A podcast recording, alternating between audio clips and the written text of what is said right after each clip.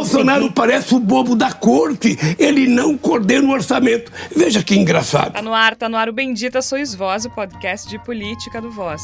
O Voz é um portal de jornalismo independente, colaborativo e experimental. Acesse voz.social, voz com S. No Twitter e Instagram é voz underline social.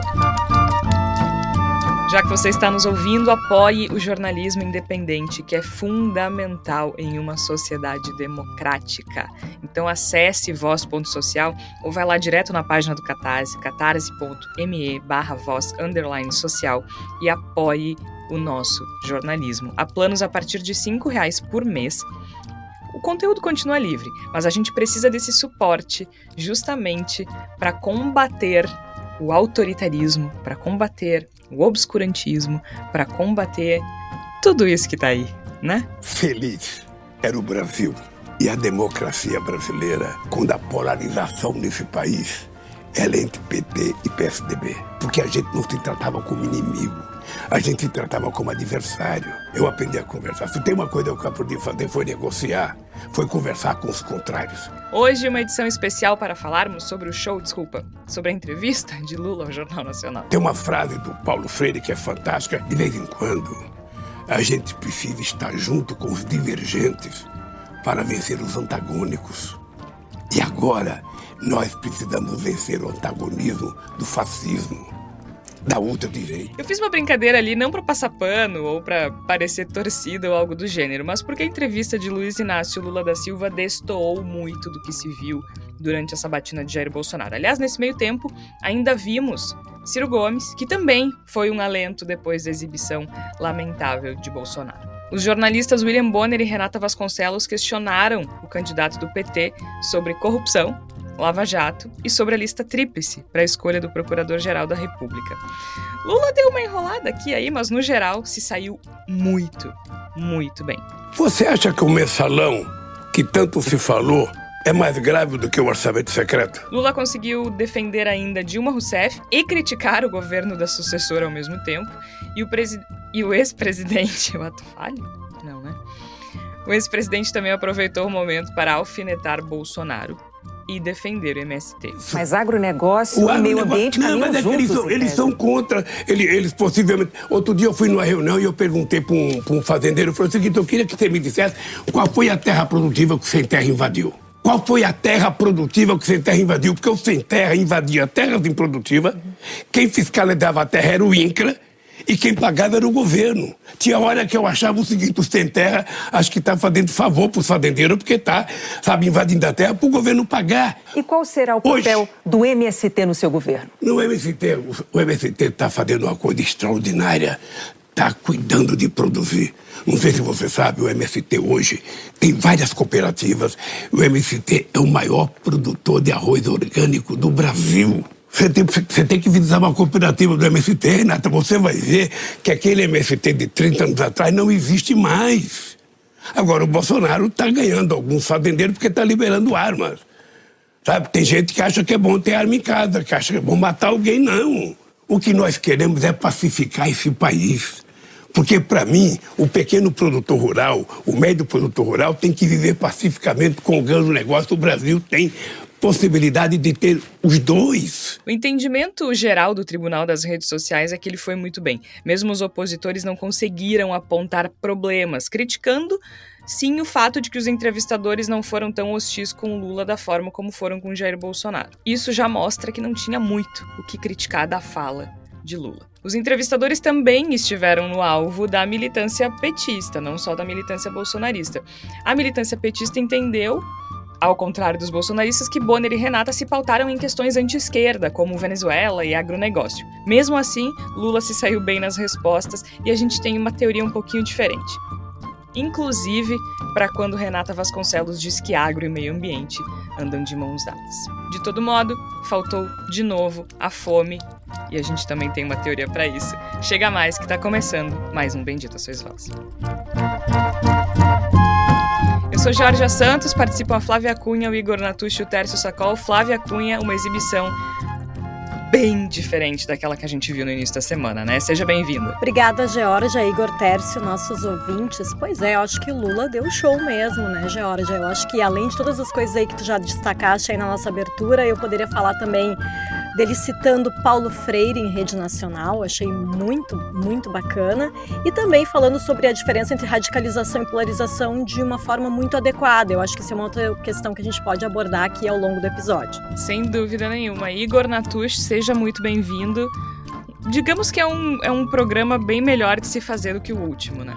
Com toda certeza, Jorge, Flávia, Tércio, ouvintes do Meditações Voz, é, é, é, um alívio, né? Depois de ter que falar sobre, sobre aquilo lá que aconteceu na segunda-feira, né? Poder falar sobre alguém que, independente da, da, da, simpatia política, que no meu caso eu acho que é bastante clara para o ouvinte, para o ouvinte, mas que é um, é um político de verdade, é um cara que tem um talento de oratória muito forte, que domina muito bem essa coisa de falar às pessoas, de falar à população, e que é um estadista que pensa o Brasil como uma nação e não como um grande butim que possa assaltar, né? Então acho que isso já nos dá um alívio muito grande, nos dá uma satisfação muito maior de falar, independente de concordar ou não com as visões políticas que o Lula defende, embora no meu caso as pessoas sabem que em boa parte eu concordo. Acho que a gente tem bastante coisa legal para discutir, porque me parece que as pessoas meio que não pegaram alguns elementos que me parecem especialmente importantes e que fazem com que essa sabatina não só seja mais importante das quatro, como seja um momento muito importante na política brasileira que a gente está vivendo agora, nesses difíceis anos de 2022. Tércio Sacol, de fato, a gente ficou e quando eu digo a gente, eu falo a população brasileira, né? De, de, fato, a gente ficou prestando muita atenção na entrevista de Lula ao Jornal Nacional, porque talvez signifique um novo momento, né? Acho que a gente está precisando de um novo momento. Seja muito bem-vindo. Olá, Jorge. Olá, Igor. Olá, Flávia, a todos os nossos ouvintes.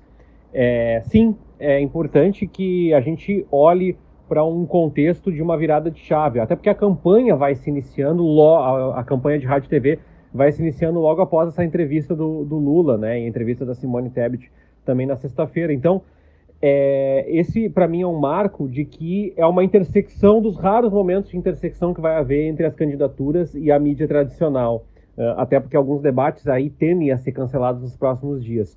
De alguma forma, é importante também mostrar que esses momentos onde se agregam, se congregam forças divergentes, ou seja, pessoas bolsonaristas, lulistas, ciristas assistem o mesmo programa, eles são cada vez mais escassos. Quando é bem aproveitado, como é o caso aparentemente da fala do Lula, é, tem um grande impacto, a julgar aí pelo número de repercussões e também pelo número da audiência que a Globo teve nessa quinta-feira. Bom, é isso. No início, no meio da semana, na verdade, né, na quarta-feira, que é o dia tradicional do Bendita Sois Vós, a gente fez uma análise sobre a entrevista do presidente Jair Bolsonaro ao Jornal Nacional, que sabe-se é o jornal mais importante, mais relevante, o telejornal mais relevante do Brasil, e que por mais que as pessoas uh, entendam que a televisão talvez seja um meio obsoleto, não é, né? Não é, e os números do Jornal Nacional mostram isso. A gente tinha no episódio em que a gente gravou durante a semana a informação de que só em São Paulo o Jornal Nacional tinha chegado a 6 milhões de pessoas, mas depois, os levantamentos, enfim, a estimativa era de que aquela edição do Jornal Nacional atingiu. A estimativa é, desculpa, né? De que aquela edição do Jornal Nacional atingiu 43 milhões de pessoas ao vivo, né, gente? Depois ainda, é, direta ou indiretamente, aí depois ainda pode ter atingido um número ainda maior. E também nas redes sociais, mostrando que repercutiu bastante. Só que outro dado que surge ontem, a gente está gravando na sexta-feira, que surge ontem na quinta, logo depois da entrevista de Luiz Inácio Lula da Silva, o candidato do PT, é que nas redes sociais, o Lula gerou mais engajamento que Bolsonaro e Ciro Gomes juntos. O Ciro Gomes deu a entrevista na terça-feira à noite, na quarta-feira não houve entrevistado, porque seria a vaga do Janones, que era o quinto colocado nas pesquisas, ele desistiu e agora está lá enlouquecido nas redes sociais, né? Uh, que, aliás, é, vale um programa só sobre isso, né? A, a, a, o perfil das redes sociais da campanha do Lula mudou bastante com a, com a chegada de André Janones, que de fato consegue eh, enfrentar os bolsonaristas na rede social de igual para igual. Né, igual para igual no sentido de loucura mesmo, gente. Ele tá completamente alucinado e não tá deixando os caras respirarem. Acho que é exatamente o que a campanha do Lula precisava. De todo modo, o que a entrevista do Lula nos traz, e a entrevista do Ciro também nos trouxe, a gente precisa ser justo aqui, é decoro, né? Igor, acho que isso, isso é importante. A gente não pode é, ignorar que a gente estava assistindo dois candidatos que, com plenas condições de, de, de ocupar a posição de estadista, diferente do presidente que a gente tem hoje. Então, só por aí a gente já nota uma mudança de postura. Segundo, a gente notou também uma hostilidade muito menor com relação eh, dos entrevistadores com relação aos entrevistados. Mas eu também imagino o clima que o Bolsonaro deve ter proporcionado uh, antes do jornal começar na segunda-feira, em oposição ao clima que Ciro Gomes e Luiz Inácio Lula da Silva devem ter proporcionado minutos antes do jornal. Então a gente já, já começa por aí. E claro, é natural que o incumbente tenha que defender o atual governo, né? Por que, que o senhor tem que ser reeleito? Tem que explicar certas coisas. E o governo Bolsonaro não foi apenas um governo ruim, um governo desastroso. Né? Em, a gente está falando de morte, a gente está falando de fome, a gente está falando de, de, de, falta de, de do mínimo para viver. Então, sim, ele tem que responder muitas coisas. Já com relação ao Lula, muda um pouco. Afinal de contas, ele sai do governo uh, em 2010 e entrega um mandato com uma aprovação altíssima.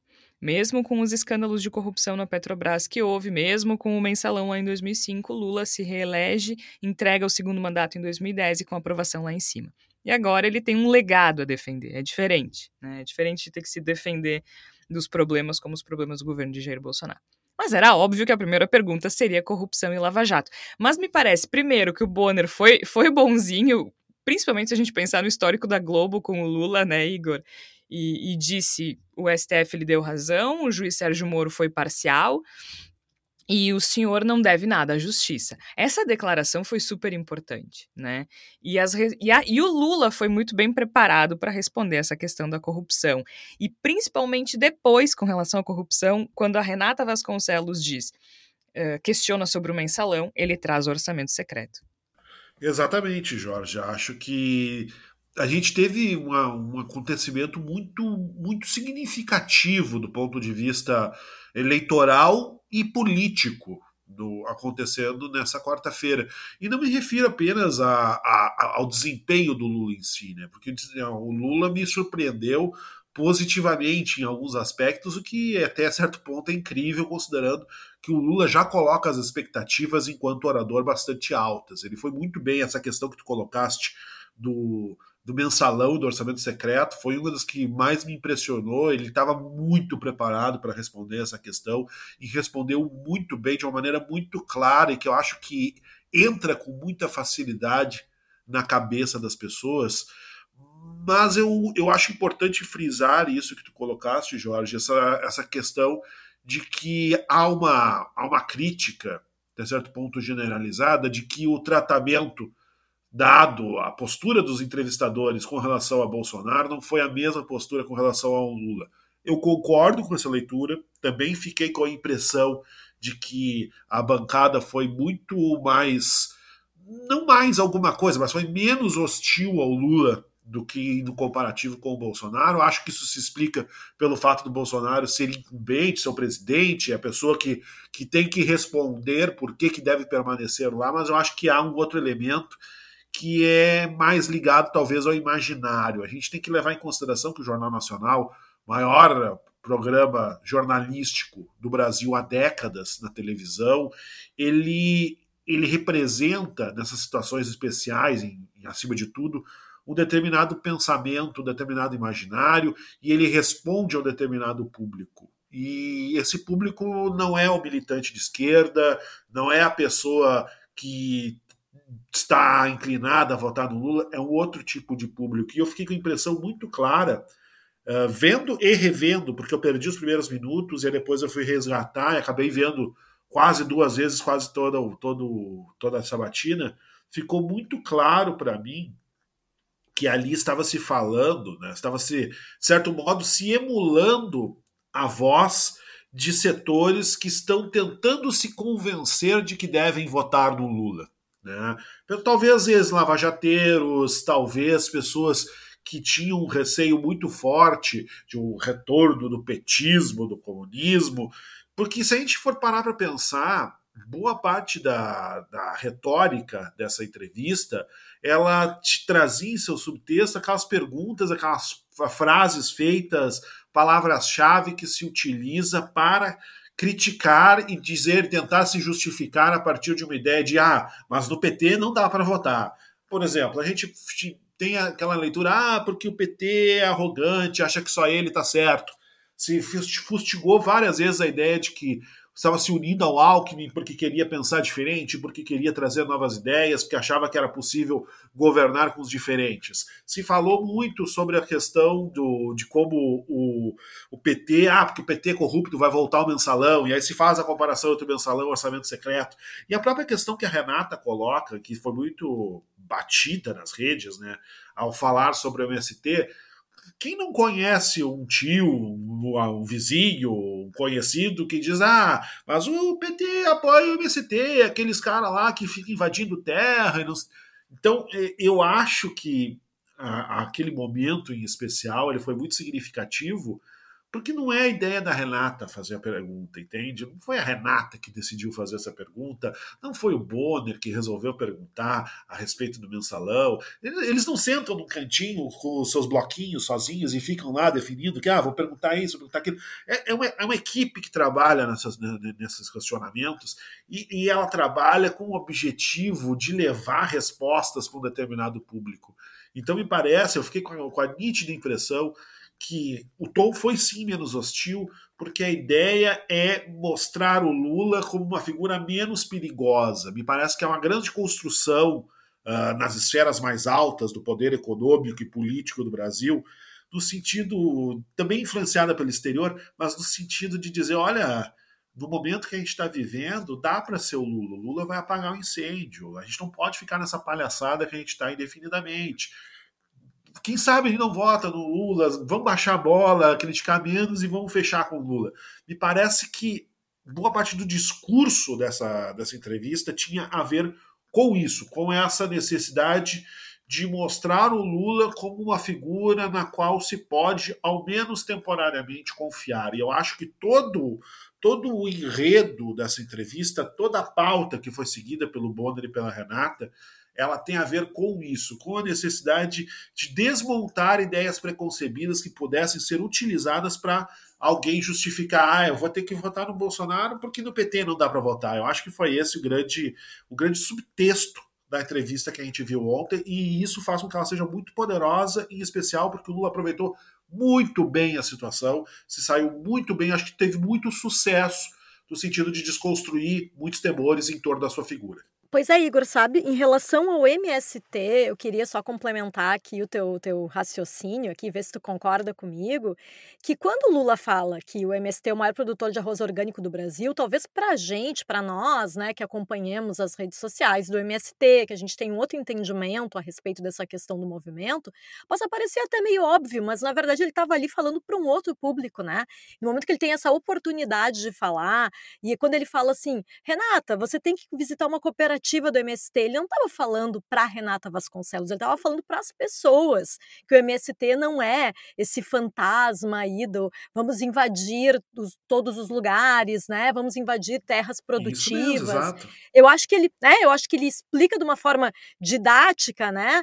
E, e sem ser escroto com a Renata, né? Eu acho que isso é importante de falar, né? Que eu acho que algumas pessoas, inclusive, já comentaram sobre isso nas redes sociais, que o Lula não teve o tom machista e misógino, né? Que, que Bolsonaro adotou durante a entrevista em relação a Renata Vasconcelos, mas de qualquer forma ali ele usou de um tom quase paródico, assim, olha Renata, você tem que visitar uma cooperativa do MST, o MST não é o que era um tempo atrás. E eu acho que é isso, né, atualizar essa pauta, né, para as pessoas, para o público em geral, que ainda vê esse fantasma aí do MST que vai invadir o seu apartamento. Tem gente que acha isso, né?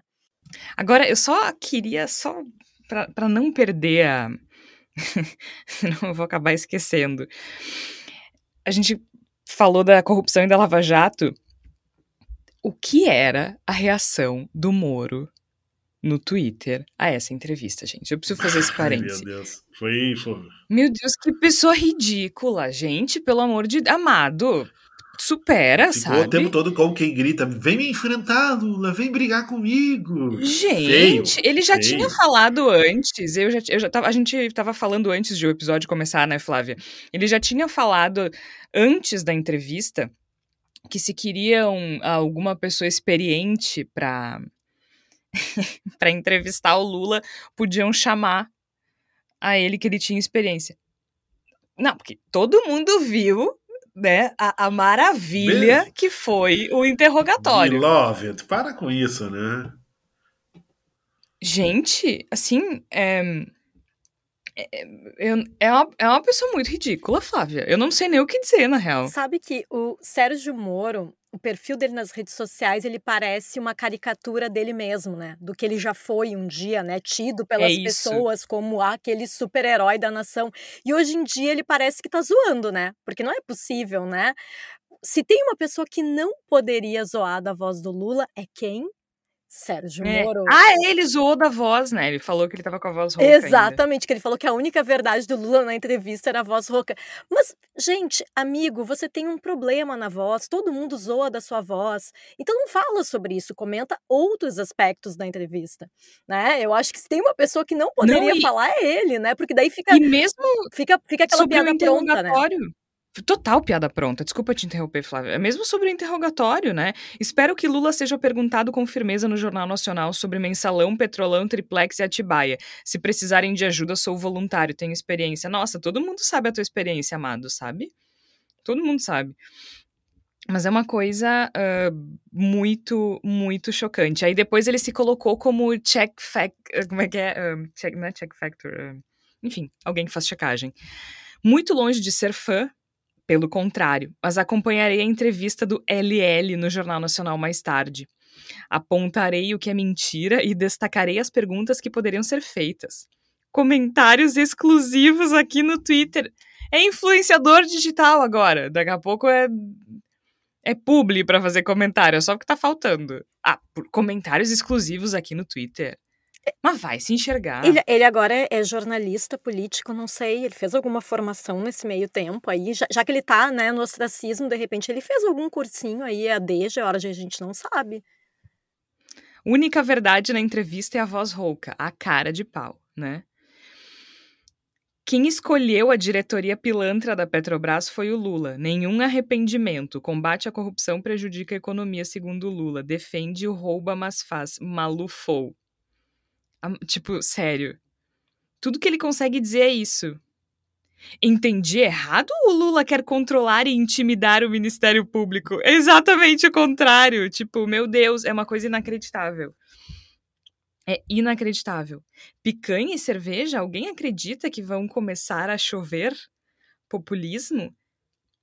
Essa é a receita do Lula, gente. Lula defende MST, eu defendo o agro. Simples assim. Realmente, Sérgio Moro, é bem É, simples. e, e ele mostrou, né, o Sérgio Moro. O Sérgio Moro não é assunto, mas é divertido falar dele porque, É porque ele é uma é, figura é isso. ridícula, uma das figuras mais danosas que, a, que o Brasil viveu na última década. É bom vê-lo no chão e é bom chutá-lo enquanto ele está no chão. Então eu tenho um prazer especial de fazer isso. Ele, É ele demonstra essa, Não é que ele seja relevante, é só porque ele, ele merece a lata Isso, de é bom chutar. Sérgio Moro enquanto ele está no chão. Eu gosto dessa ideia. E ele, ele, é uma, ele, ele só demonstra sua, sua indigência intelectual. Né? Ele é um indigente intelectual, uma pessoa incapaz de propor uma, uma, uma discussão minimamente adequada a respeito de, qualquer, de assuntos que ele supostamente domina. Meu amigo, tu foi declarado juiz parcial, sabe? Baixa a bola. Foi a primeira coisa que o Bonner falou no Jornal Nacional. Então fica quietinho, entendeu? Fica quietinho fica na tua, porque é só o que vai rolar. Agora, é, sobre essa, essa primeira parte da entrevista, né? O Igor falou bem, assim, de. é, não, não só na primeira parte, acho que a entrevista inteira ela foi feita, como bem disse o Igor, para destruir as- algumas ideias pré-concebidas. Acho que o MST é um bom exemplo disso. E é interessante que o Moro diga: o Lula defende o MST, eu defendo o agro. Porque é importante que as pessoas saibam o que é o MST, né? É muito importante que as pessoas saibam o que é o MST. E, aliás, o Lula ainda falou que o MST é o maior produtor de arroz orgânico do Brasil. É verdade, mas não é só do Brasil. É o maior produtor de arroz orgânico da América Latina. Então, para quem tem aquela ideia, tem muita gente que ainda fala, né?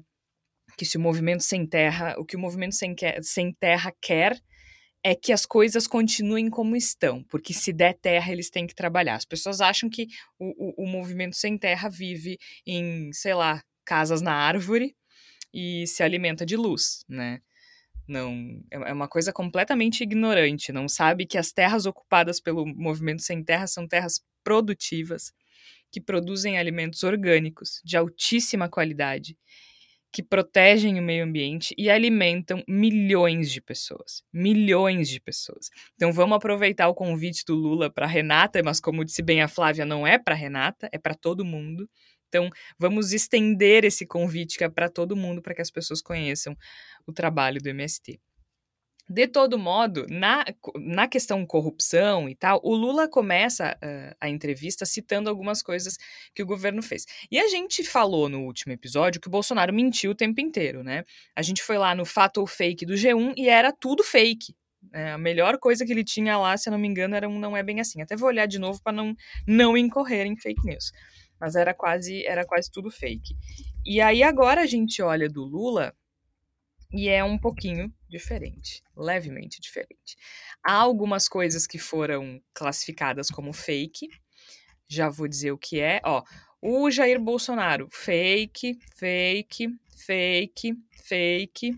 Não é bem assim, não é bem assim, fake, uh, fake, fake, tá? Esse é o do Bolsonaro no G1 Fato Fake. Vamos pro Lula agora. Não vou ficar repetindo aqui as fake do Bolsonaro, né? Vão ouvir o último episódio, façam um favor. Lula. Primeira coisa, foi no meu governo que a gente criou o portal da transparência. Fato. A gente criou a lei contra a lavagem de dinheiro. É fake, porque a lei foi. Uh, a, tip, a Lei 9.613, que tipificou e definiu punições para o crime de lavagem de dinheiro, entrou em vigor em março de 98. Durante, mas durante o mandato da Dilma, uh, essa lei foi alterada para tornar a legislação mais eficiente e rigorosa à persecução penal de crimes de lavagem de dinheiro. Então, eu teria colocado, não é bem assim, mas ok, estamos aqui. Criamos a COAF para cuidar de movimentações financeiras atípicas. Aqui está colocado como fake, porque foi criado também pela mesma lei, né, 9.613 de 98, antes do, do mandato. O que o Lula fez, e aí por isso que é, né, é fake, mas no primeiro ano do governo Lula, o Banco Central publicou a norma que obriga os bancos a informar ao COAF os saques ou depósitos em espécie, com valores a partir de 100 mil. Então, isso realmente uh, cuida das movimentações financeiras atípicas. Então, a frase não seria criamos o COAF para cuidar de movimentações financeiras atípicas, e sim criamos uma legislação ou uh, aprimoramos a legislação para cuidar. Mas enfim, está colocado como fake. A gente criou lei de acesso à informação, lei anticorrupção e lei contra o crime organizado. Não é bem assim, porque foram criadas durante o governo da Dilma, mas para mim fica claro que ele não está falando eu criei, né? Acho que é o governo, os governos do PT, mas enfim, fica aí a a gente colocou a CGU com um ministro para fiscalizar. É fake porque também é, é uma lei uh, anterior ao governo dele. Aí depois é tudo, tudo fato. Escolheu o procurador da lista tríplice.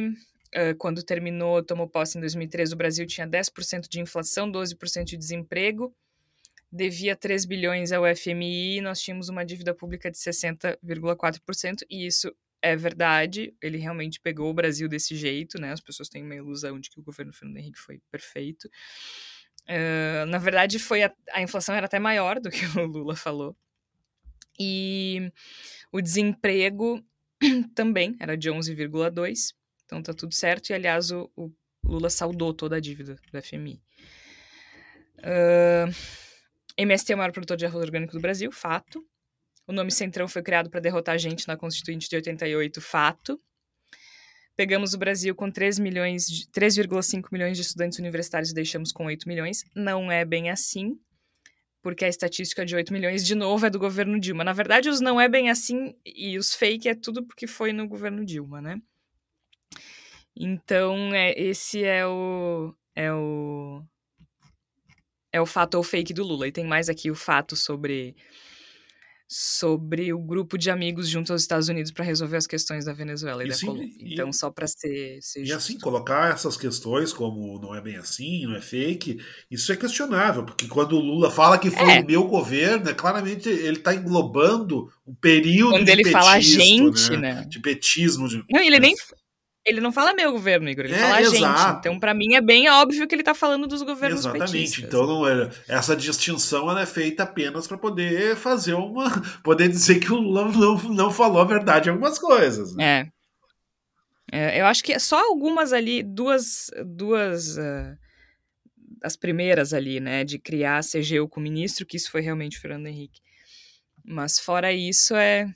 Vamos combinar que é bem diferente dos fakes que a gente é obrigado a escutar de Jair Bolsonaro. Bom, bola para frente. É claro que a entrevista no Jornal Nacional, especialmente quando a gente está falando de um candidato do PT, gera um pouco de ansiedade, né, gente? Porque a história tá aí para mostrar que a Rede Globo sempre foi bastante hostil uh, aos candidatos do PT. Inclusive, eu não sei se vocês se deram conta, e aí eu peço que vocês me, me acudam aqui. Na entrevista do Bolsonaro, tem um momento que o Bonner fala dos escândalos de corrupção que pipocam no governo Bolsonaro. E aí o. E falando do MEC, né? E o Bolsonaro diz assim: que escândalo, Bonner? Cadê os dutos de dinheiro? Vocês devem lembrar que quando se falava de mensalão ou petrolão, o Jornal Nacional mostrava de fundo a imagem de um duto em, que, que, do qual saía dinheiro, né? Ali a semiótica pegando forte. O Bolsonaro foi muito inteligente ali, por incrível que pareça. Ele, cadê os dutos, Bonner? Cadê os dutos? Vocês se deram conta disso? Vocês perceberam? Sim, sim. Foi uma da, talvez uma das poucas boas sacadas do, do Bolsonaro, né? É. Mas não é à toa. A Globo, a Globo participou ativamente dessa campanha antipetista ao longo dos anos, né? Então, acho que ouvir a entrevista gerou uma certa tensão. E talvez tenha surpreendido o tom amistoso, né, Flávia? Talvez tenha surpreendido um pouco o tom amistoso dos entrevistadores. Mesmo assim, parte da esquerda não gostou, Tércio Sacol. Parte da esquerda não gostou e entende que uh, os apresentadores se apegaram a pautas anti-esquerda como insistir com a questão da Venezuela, muito embora até o Lula tenha criticado Cuba e, e, China, né? Depois a gente pode falar mais sobre essa questão da polarização, que eu sei que a Flávia quer falar. Mas, em Tércio, me parece que de, assim como foi eh, assim como algumas pessoas reagiram mal à postura dos entrevistadores com Jair Bolsonaro, reagiram mal com relação ao Lula, né? Dizendo, ai, porque perguntaram de corrupção para o Lula, mas não perguntaram do orçamento secreto para o Bolsonaro, isso foi injusto, foi uma atitude anti-esquerda. E aí fica aquela, né? Qual é a expectativa do público em relação ao jornalismo, né, Tércio? Me chama atenção porque uh, é recorrente a crítica, independente do formato da entrevista do Jornal Nacional. E, eu falei na, no pós-entrevista do Jair Bolsonaro que eu, de fato, entendo, olho na perspectiva de que podemos analisar a pauta, o contexto das perguntas, a coesão, a linearidade, o tempo para é, desgastar tantos assuntos que são necessários abordar. Agora, o enfrentamento e a busca pelo passado do candidato eu não acho que seja um problema. E eu não sei se as pessoas estão com a ideia de que a entrevista do, do, do Jornal Nacional é uma entrevista para alavancar e avaliar planos de candidaturas. Acho que o momento já não é mais esse e acho que o Jornal Nacional deixa claro a partir do momento que fala que vai entender o perfil dos candidatos, né? Então, assim, eu entendo que seja desconfortável muitas vezes para o público dizer assim, quem se importa com lista tríplice? Mas esse é um dos gaps que a campanha do Lula deixou, quando falou que não ia discutir isso agora. Então essa pergunta tem que vir. Uh, uh, eu entendo quem pensa diferente de mim, inclusive pessoas que trabalham comigo na, ensinando jornalismo pensam diametralmente opostos a mim, mas eu entendo que a entrevista, pelo menos uma entrevista de visibilidade nacional, tem sim um viés de embate, um viés de enfrentamento, um viés de crítica, uh, para que se confronte o candidato e se entenda a complexidade.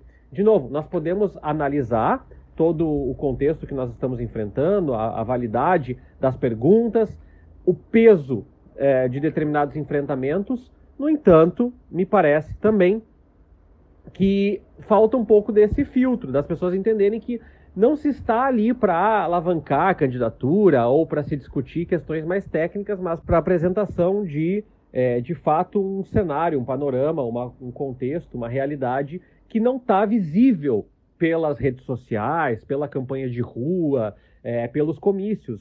E é isso, uh, Georgia, que me parece importante, as pessoas entenderem que os candidatos vão ser, de alguma forma, confrontados, porque há cada vez menos espaços de confronto nas redes sociais. As pessoas se isolam nos seus grupos, nos seus segmentos, nas suas bolhas, e é papel, sim, dos debates, das entrevistas, das análises, fazer um, um, uma contextualização, uma capacidade de diálogo com o contraditório. Para mim, isso é importante, sim, por mais que seja desconfortável para parte das militâncias. É, e eu entendo ontem que parte da militância uh, lulista ficou chateada, ficou constrangida, acho que esse não é o problema. O problema talvez seja a pauta, a abordagem, o desconhecimento de algumas questões, como a questão do MST que foi abordada, mas essa especificamente do tom da entrevista, do enfrentamento, da interrupção, não me parece ser um problema crônico de todo, pelo menos. Pois é, né? Então, jornalismo não é não é para atender os, os desejos da galera, né? Mas sim, eu acho que há questões que a gente precisa falar com relação aos entrevistadores. Uma delas é que me parece, Igor, que. Me parece não, né? Faltou fome de novo.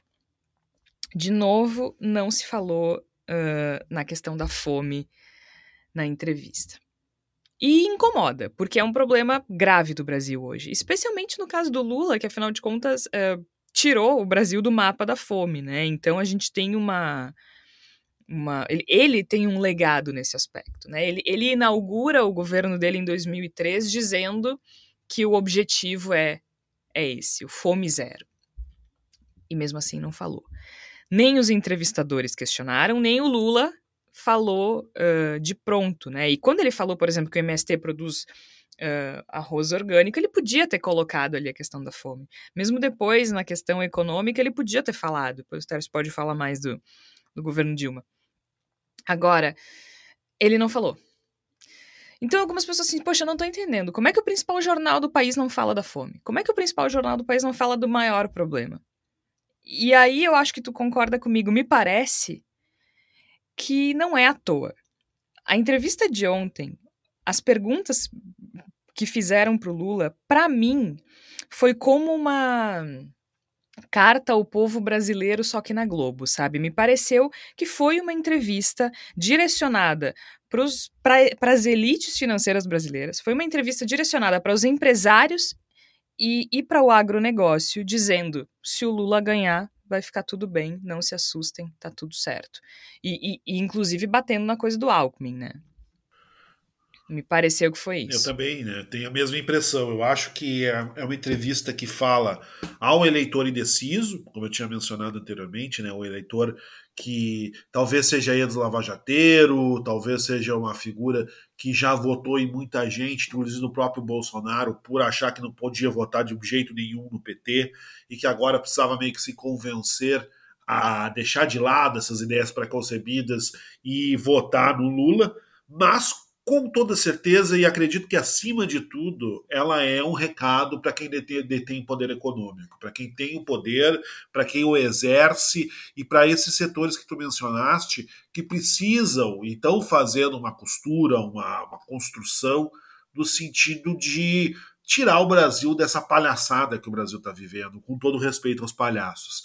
Porque o Brasil é um, é um player, para usar esse inglês desnecessário, muito importante na geopolítica para se permitir o desfrute de ficar mais quatro anos num caminho absolutamente demencial como que está vivendo. Não dá, o Brasil não pode ficar mais quatro anos destruindo a Amazônia, o Brasil não pode ficar mais quatro anos jogando dinheiro para o alto, sendo saqueado por setores econômicos, não pode ficar mais cinco anos isolado da comunidade internacional, essas coisas não podem acontecer, porque elas estão fazendo o Brasil perder muito dinheiro e retroceder em termos de civilização e de importância internacional. Eu acho que isso fica muito claro quando a gente começa a analisar, como eu propus anteriormente, o tom da, do, do questionamento, das perguntas que são feitas ao Lula. É, é menos um confronto e muito mais uma oportunidade para que Lula fale sobre determinados temas. E eu acho que é isso. Tem, tem, tem um setor do empresariado, tem um setor ligado ao poder financeiro, ao agronegócio, que precisava ouvir determinadas coisas sendo ditas enquanto compromisso pelo Lula. E quando a gente vê colocações como o Bonner dizendo, né, não, você não deve nada à justiça, ou então um pouco mais adiante, quando ele diz, ah, porque já ficou claro que o senhor se arrepende de determinada coisa, que o senhor acha que deveria ter feito diferente.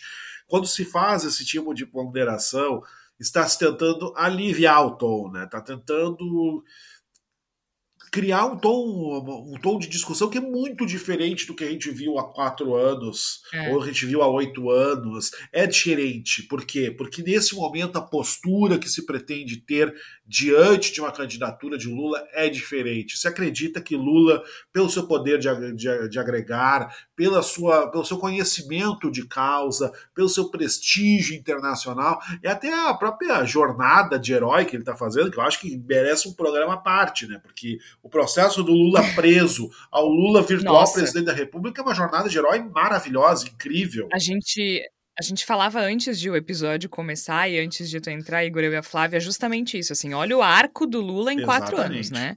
É impressionante. E aí a gente está falando de, de, de, de, uma inteligência acima da média Com mesmo. Não, não, não é qualquer pessoa que consegue ter essa inteligência e, inclusive, frieza, porque precisa ser frio, Sim. né? É, na política precisa ser frio para conseguir fazer essa dar essa reviravolta em quatro então, anos. Então ali ali era um momento muito de Lula se colocar como estadista e como a figura capaz de parar com a destruição do Brasil e recolocar o Brasil no rumo que ele estava anteriormente. E aí toda a entrevista, toda essa matina veio no sentido de convencer setores muito poderosos de que, olha, esse é sim é. o melhor caminho. Mas tem uma coisa que eu acho importante de a gente dizer, Igor, que é o seguinte: as perguntas, o tom não foi hostil, né? Até como disse o, o, o Antônio Tebet, né? O, o Kibe. Uh, ah, e o Bonner e a Renata foram mais gentis com o Ciro e com o Lula do que com o Mito. Claro, Anta, conversar com seres humanos é uma coisa, jogar truco com um pombo cagado é outra. e, né, acho que isso diz muito. Mas é, assim, eles não foram tão hostis, por motivos óbvios, mas isso não significa que as perguntas tenham sido fáceis ou simples ou, ou, leves. Eu acho que houve perguntas bem duras, principalmente com relação à corrupção, a insistência com relação à corrupção e a insistência com relação ao agronegócio e, e o MST. A questão é que é uma aposta, né? Tu faz a pergunta dura, é a tua função. E aí o candidato saberá responder ou não. E Lula soube brilhantemente bem. E isso é importante de dizer, assim. Eu acho que houve. As perguntas foram estratégicas, acho que foram. Foi para se referir a um setor, para um setor específico, ou setores específicos? Sim. Mas isso não significa que qualquer pessoa no lugar do Lula teria essa destreza para responder. Não foi um jogral, né, Jorge? Isso é importante né? dizer, né? É. É bem diferente, né? Até eu tava vendo o Reinaldo Azevedo, que é, é outro arco impressionante, né? tá é muito tá bom, bem. assim. É, quem, quem tem mais de 30 anos né, não, não imagina como é uh, ler o, o tio rei hoje em dia, né? Pelo menos eu, eu ainda estranho bastante, não sei vocês. Mas eu tô, tô procurando aqui um negócio que ele falou, porque eu achei muito interessante. Que ele disse assim: Claro que isso será tomado como declaração de voto. Estou cantando e andando. Como na música, quem sabe de mim sou eu. Lula não concedeu uma entrevista, mas fez uma exibição de gala. Posso discordar disso ou daquilo, mas a entrevista é dele, não minha. Sem erros. Enfrentou bem a bateria Lava Jato Corrupção, acertou ao não se comprometer com a lista tríplice para a PGR, não está na Constituição, lembrando, né? Lembrou, independência de MPF e PF nos governos do PT, perguntou a queima-roupa e com acerto se orçamento secreto não é o verdadeiro mensalão, falou o tempo todo em negociação e exaltou Alckmin, parceiro de governo. Diz que divergência é apanágio da política, com requinte observou que divergências não há no Partido Comunista Chinês ou cubano, exaltou o agro que produz, não o pistoleiro que desmata essa frase final aqui eu achei incrível, assim, né? É, porque foi o Lula ele teve essa habilidade, né? De exaltar o MST, exaltar o agro que produz e separar o agro que produz do agro que tem interesse no desmatamento, no pistoleiro que desmata, né? E aí o Reinaldo Azevedo faz uma pergunta interessante, que é: é esse o extremista que Bolsonaro vende aos empresários? um, é contra esse que pistoleiros falam em golpe? Não sei se ganha ou perde votos, não sei que peso terá no conjunto da obra. Mas é só o que penso do que eu vi. É, é muito interessante. E aí, ao final, ele pergunta assim: E aí, Bolsonaro, vai ou não ao debate? E agora, sexta-feira de manhã, temos a resposta. Bolsonaro não vai ao debate de domingo. O Lula já confirmou presença. Esse debate, que é um pool de emissoras, né? Folha de São Paulo, uh, Band, UOL e mais alguma que eu não lembro agora. Bolsonaro pipocou, Flávia Cunha. Bolsonaro pipocou. Mas diz ele, diz a campanha dele que não tem nada a ver com a entrevista do Lula, tá, gente? Não tem nada a ver. Não foi porque o Lula saiu bem não tem, não tem a ver com isso, tá? A gente vai acreditar, né? Vai acreditar no mentiroso. não dá para acreditar nele, né? Mas eu acho que tem, tem uma questão que eu queria destacar aqui para a gente conversar um pouco, que é essa questão que o Lula resgata, né? Que polarização mesmo saudável era quando existia polarização entre o PT e o PSDB. A gente já conversou sobre isso em vários episódios aqui, né? Pensar que dizer, bah, a gente pensar que a gente está com saudade até de quando o adversário da, né, que era contra a esquerda era o PSDB, porque era aquela coisa, né, de ser, como Lula fala, né, não éramos inimigos, éramos adversários. É diferente desse momento agora, né? E o, o Lula disse que saudade desse tempo. Isso, né? exato. E, e, eu acho que é interessante, né, da gente pensar, porque para a gente talvez, né, a gente aqui conversa, eu acho que as pessoas que pensam em política de uma forma mais natural no seu dia a dia, a gente já entendeu que polarização sempre existe, né? Porque sempre que tem o contraponto democrático vai ter uma polarização. Mas eu acho que tem uma certa demonização da palavra, né? Como se polarização fosse isso que se apresenta nesse momento, né? Esse ódio, o discurso de ódio, as pessoas falando que tem que matar, tem que metralhar quem pensa diferente. A gente sabe que não é assim.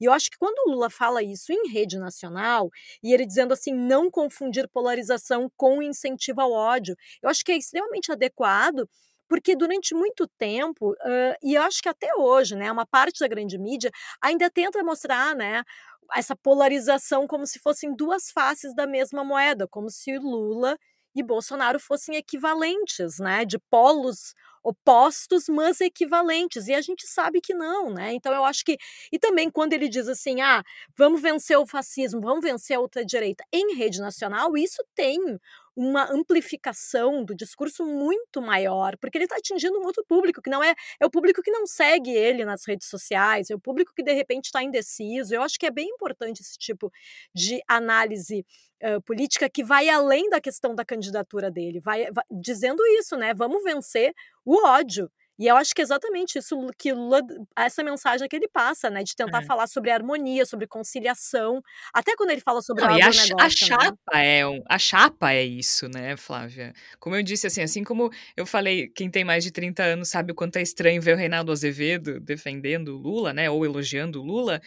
Uh, também é estranho ver o Geraldo Alckmin como vice do Lula, porque o Alckmin ele é considerado conservador e de direita dentro do PSDB, né? Então imagina uh, como vice do Lula. Essa chapa é esse recado. Uh, o, o, Bolsonaro destruiu o país a ponto de unir Lula e Alckmin. Né? É, quer mais amor do que isso? É, e até quando, quando ele é questionado sobre setores do PT que não gostam de Alckmin, que eram contra né, a chapa, eu acho que ele consegue se sair muito bem indo pelo humor, né? Tô até com ciúme do Alckmin, porque está sendo muito aplaudido.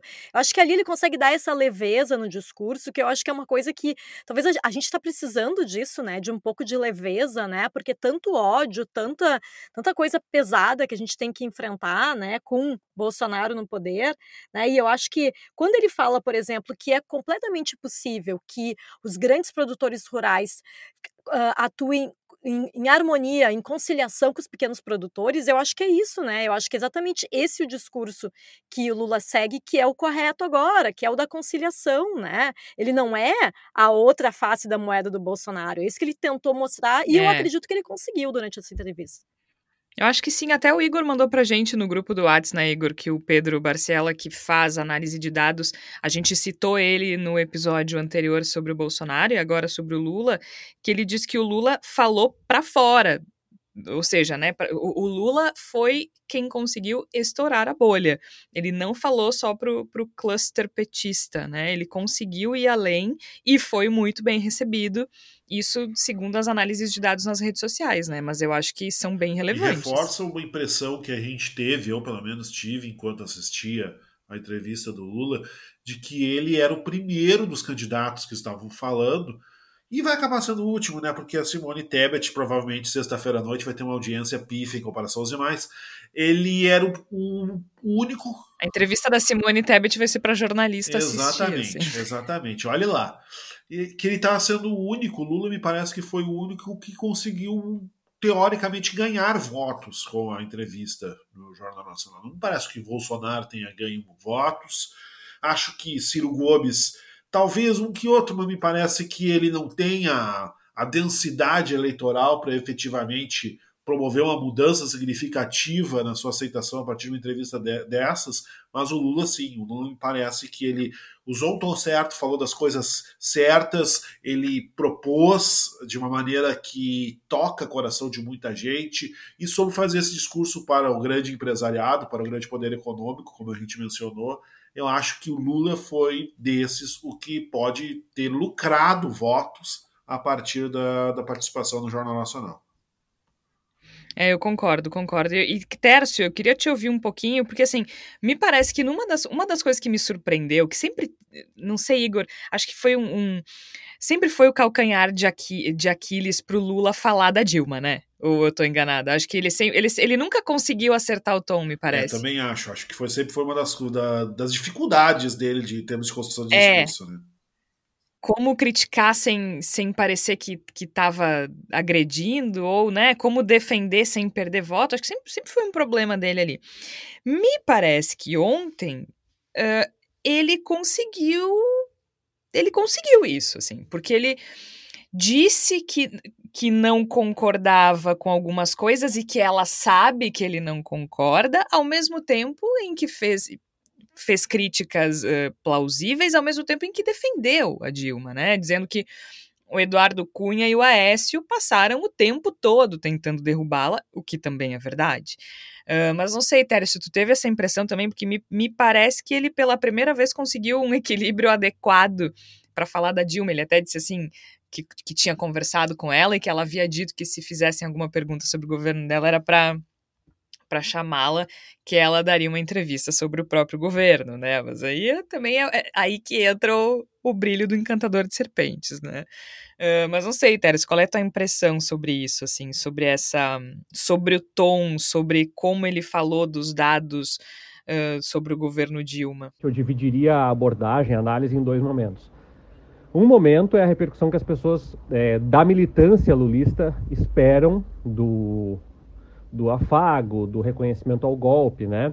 E do outro lado é o pragmatismo político do centrão ou dos eleitores considerados é, não lulistas ou não de esquerda que vão votar no Lula para tirar o Bolsonaro. Então o Lula precisava estabelecer uma, um caminho do meio que é um caminho do meio problemático do ponto de vista da análise fria, porque ele defende um pragmatismo, um grau de ortodoxia na economia do governo dele e reconhece um governo positivo na Dilma, o que é, são posturas diferentes, são momentos diferentes, né? Ele ainda acena com um grau crítico ali a questão do preço dos combustíveis e também aos incentivos fiscais, que ainda é de alguma forma um diálogo com a ortodoxia que norteou o governo dele. Então, ele faz uma crítica de alguma forma olhando para aspectos que ele pode associar ao seu programa de governo. E de fato, a política econômica Lula e Dilma foram distintas entre si, foram é, é, diferentes na sua proposição mais prática. Por essa razão, Georgia, eu diria que o Lula se saiu bem. Ele foi a resposta dele foi um pouco sabonete, assim, escapou, escapuliu entre as mãos ali, porque na realidade é, não dá para defender as duas coisas ao mesmo tempo, né? Ou você tem uma visão um pouco mais é, ortodoxa e, e, e de um processo que prevê uma conciliação, algum grau de rigidez fiscal, ou é, se entende que o papel do, do, investimento público deve ser alavancado de forma mais determinante, inclusive com algum grau de intervenção, como foi no governo Dilma. De qualquer forma, acho que a resposta para fins eleitorais foi a melhor possível. É, se a gente for entrar num debate mais filosófico, do ponto de vista da sociologia ou da economia, acho que a gente pode ver problemas nessa resposta, mas não é o caso, né? Não, não é para esse público que está se falando ali naquele contexto. De qualquer forma, acho que essa transposição que o William Bonner faz de que a culpa de todos os problemas é daquela crise do governo Dilma, ela é no mínimo opinativa. É algo que talvez tenha que ficar um pouco mais notório, né?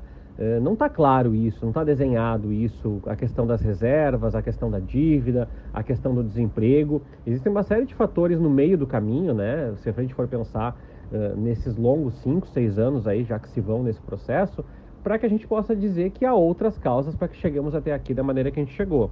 Então, me parece que aí nós temos um, um problema na conduta do William Bonner de tentar é, simplificar grosseiramente um problema visando uma resposta mais prática, algo que não sei se é possível.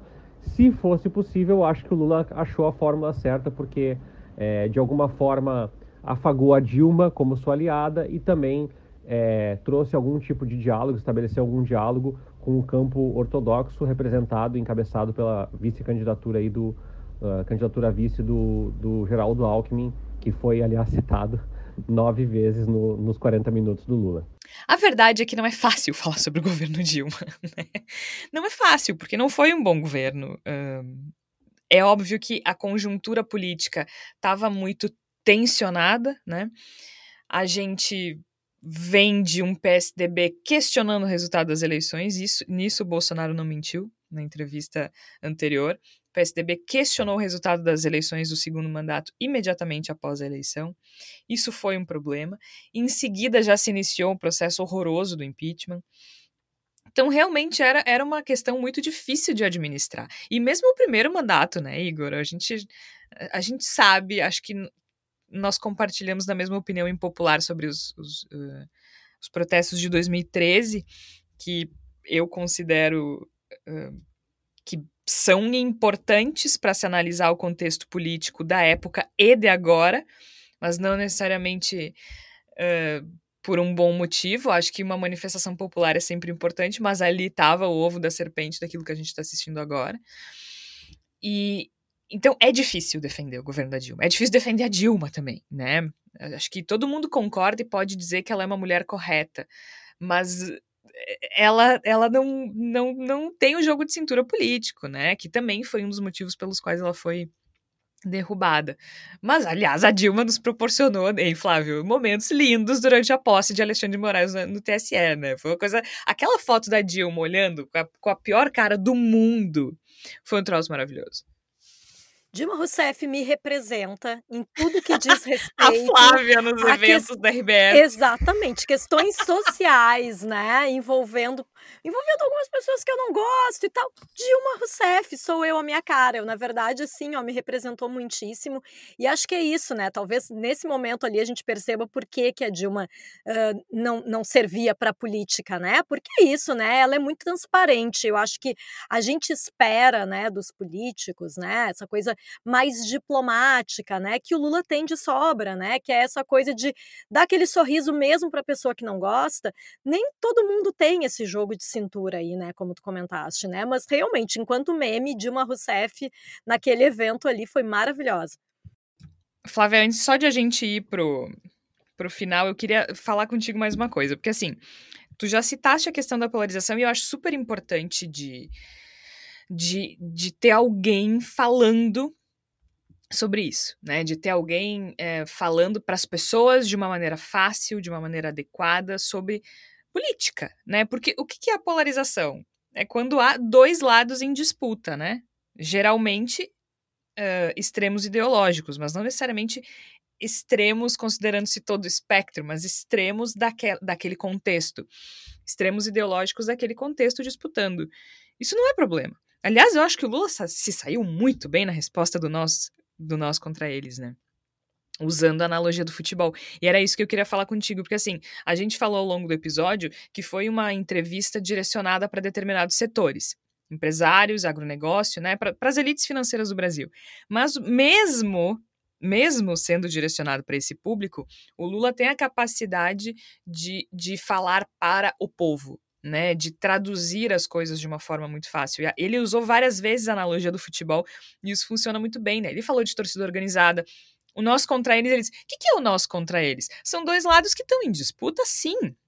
Se eu sou Vasco e tu é Flamengo, é nós contra eles é, é, um, é um talento que não é todo mundo que tem também, né?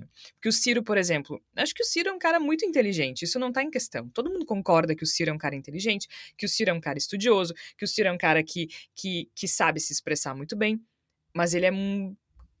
Ele é quase erudito, né? Aquela coisa despejando número, despejando. Uh, é difícil se conectar com as pessoas quando, quando se fala com um tom quase professoral como o Ciro Gomes faz.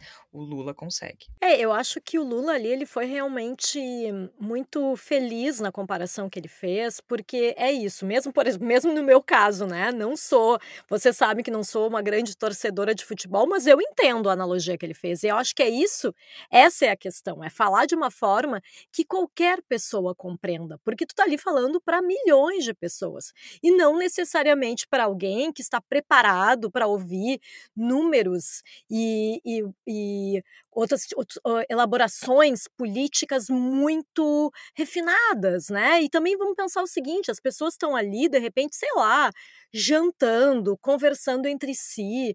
O discurso ele não pode ser uma coisa muito desconectada da realidade das pessoas, do dia a dia das pessoas. E eu vi uma parte, né, do, do dos, dos eleitores de Bolsonaro dizendo assim: ah, que coisa ridícula falar que o povo precisa do, da cervejinha e do churrasco e da picanha.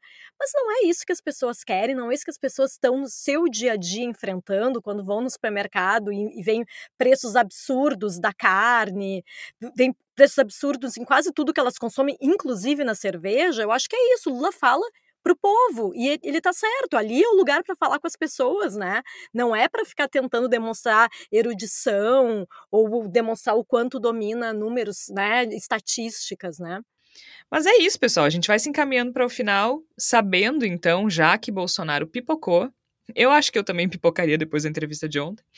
Que, aliás, ele assistiu. Vejam só, ele estava fazendo uma live, e aí ao final ele achou que já estava desligado e rolou isso aqui, ó. A live de quinta-feira dele, né? É, então, até quinta-feira, se Deus quiser. Tá ok, pessoal? Boa noite a todos aí. Já bota, já bota aí no, naquele canal. Assistiu. Assistiu e pipocou. Vamos para a palavra da salvação, Flávia? O que, é que tu tens pra gente? Vou lembrar aqui uma frase dita pelo Lula citando Paulo Freire: a gente precisa estar junto com os divergentes para vencer os antagônicos.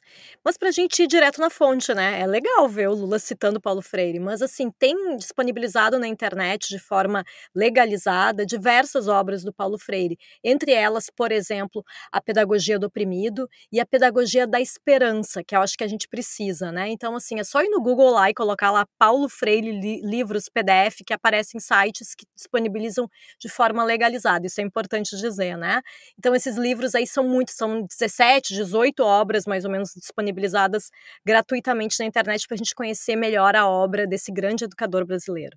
Belíssima lembrança, né? O Lula que citou Paulo Freire ontem. A jornalista da Globo News, Leilani Neubert, disse, né? Cada um cita o ídolo que tem. Um cita um Paulo Freire, outro cita um Ustra. Aliás, bem atípico, né, para uma âncora do, da Globo quebrar esse, esse protocolo, digamos assim. E, e, o Lula disse ontem, né? Tem uma frase do Paulo Freire que é fantástica, que eu usei para mostrar aos militantes do PT a importância da entrada de Alckmin. De vez em quando, nós precisamos conversar com os divergentes para derrotar os antagônicos. Igor Natush, qual é a tua sugestão? Eu queria falar de um livro que eu estou lendo nos últimos dias, é um livro chamado Mordaça, Histórias de Música e Censura em Tempos Autoritários, do João Pimentel e do Zé McGill.